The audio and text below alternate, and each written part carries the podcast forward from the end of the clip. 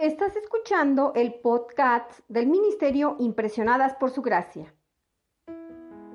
Nuestra serie actual es Cómo crecer en el fruto del Espíritu.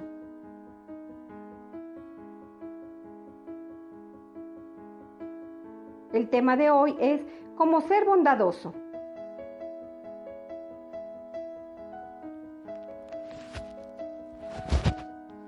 Al estudiar el fruto del Espíritu durante los días anteriores, hemos aprendido los deseos de Dios para nosotras como sus hijas. Dios quiere que nos parezcamos a Él, que seamos como Él.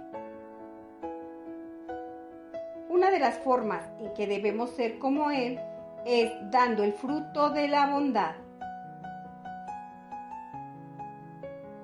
Acercarnos a Dios para que su Espíritu pueda dar el fruto de la bondad en nuestro interior puede resultar más fácil si no comprendemos tres aspectos de la definición bíblica de la bondad espiritual.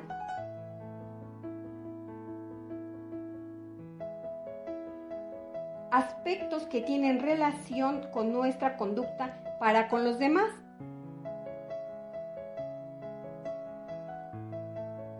Así que si ya tienes listos tus materiales,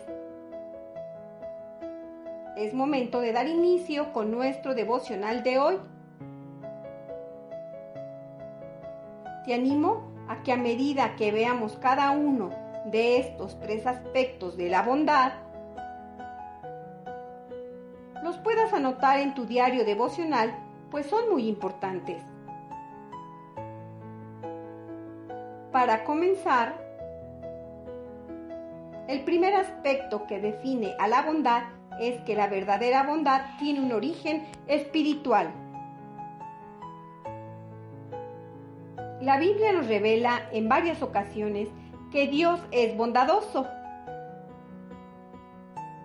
Si ya tienes tu Biblia cerca, quiero animarte a que tomes unos momentos y leas el Salmo 33, versículo 5. También Nehemías capítulo 9, versículo 25 y el versículo 35. Recuerda resaltar estos pasajes de color rojo. Pues hablamos de bondad. Ahora, a medida que leemos pasajes como estos, que te acabo de mencionar, ciertamente nos damos cuenta de que de tapa a tapa la Biblia nos cuenta la historia de la gentil bondad de Dios. Un erudito define esta bondad como la suma de todos los atributos de Dios expresando la suprema benevolencia.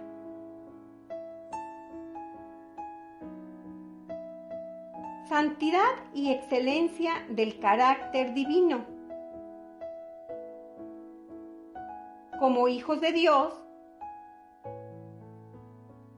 podemos exhibir dicha bondad. Una bondad que es completamente justa y que aborrece el mal. Qué privilegio más bendito representarle a Él. La Biblia también nos muestra que la bondad de Dios es lo contrario de la malicia de los hombres. Y nuestra malicia, como mencionamos en el primer capítulo, es la razón por la que necesitamos la ayuda espiritual de Dios. En primer lugar, nuestro pecado hace que la bondad humana resulte imposible. Como escribe el apóstol Pablo en Romanos capítulo 3, versículos del 10 y 12, no hay justo, ni aún uno. No hay quien haga lo bueno. No hay ni siquiera uno.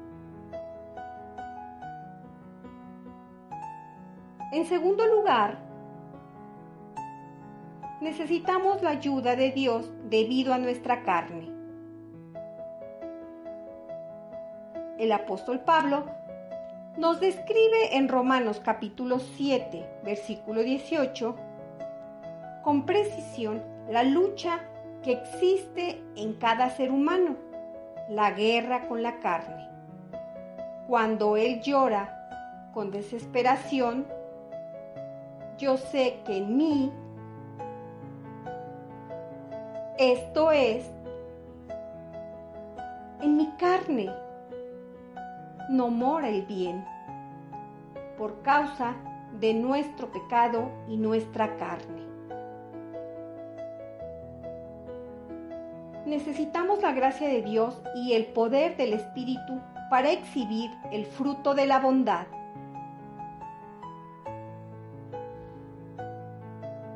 Cualquier y toda bondad, bondad genuina, debe tener a Dios en la fórmula.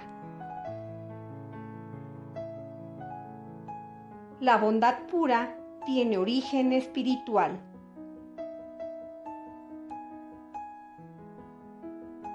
El segundo aspecto de la bondad es que es activa. Como aprendimos anteriormente en los días que estudiamos acerca de la benignidad, para nuestro propósito de comprender cada gracia, la benignidad significa planificar hacer algo por los demás. La bondad ahora entra en acción.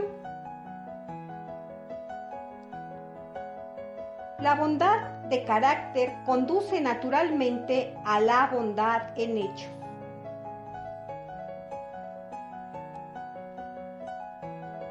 Cristianas tenemos al Espíritu Santo de Dios residiendo en nuestro interior. Como dice Primera de Corintios capítulo 6, versículo 19.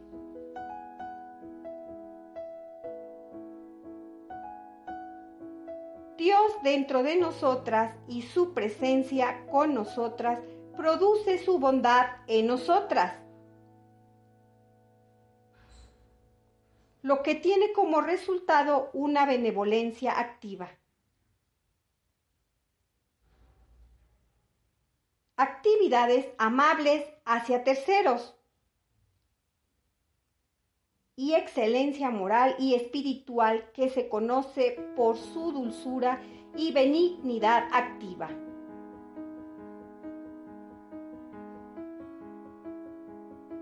Me viene a la mente nada que pueda glorificar más a Dios. Por último,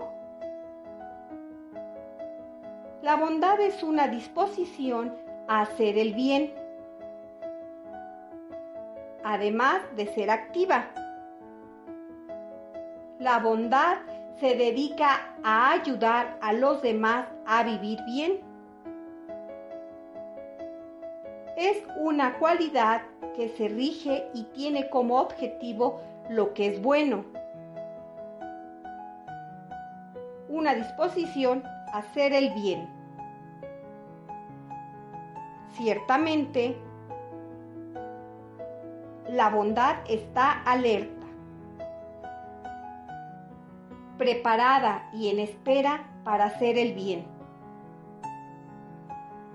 Nuestro mundo Nuestras iglesias y nuestros hogares necesitan personas que sean activamente amables. Personas que salen por la puerta cada día listas para hacer el bien. No que solo piensan y oran sobre ello. Personas dedicadas a mejorar la vida de los demás El intentar definir la bondad me sirve para comprender que la bondad hace de todo. La bondad hará todo lo que puede para colmar a los demás de la bondad de Dios.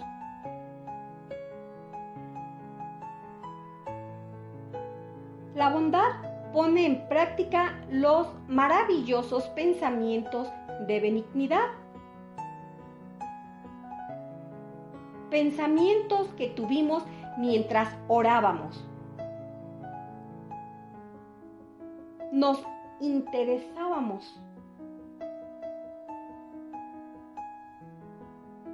Percibíamos y planificábamos actuar.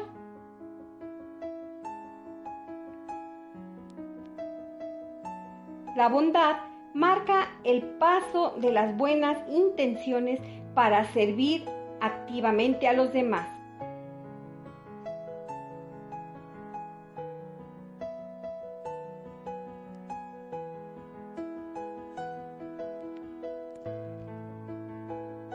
Nuestra oración es que a medida que avanzamos en esta temporada nos sintamos conmovidas a entregarnos por completo a Cristo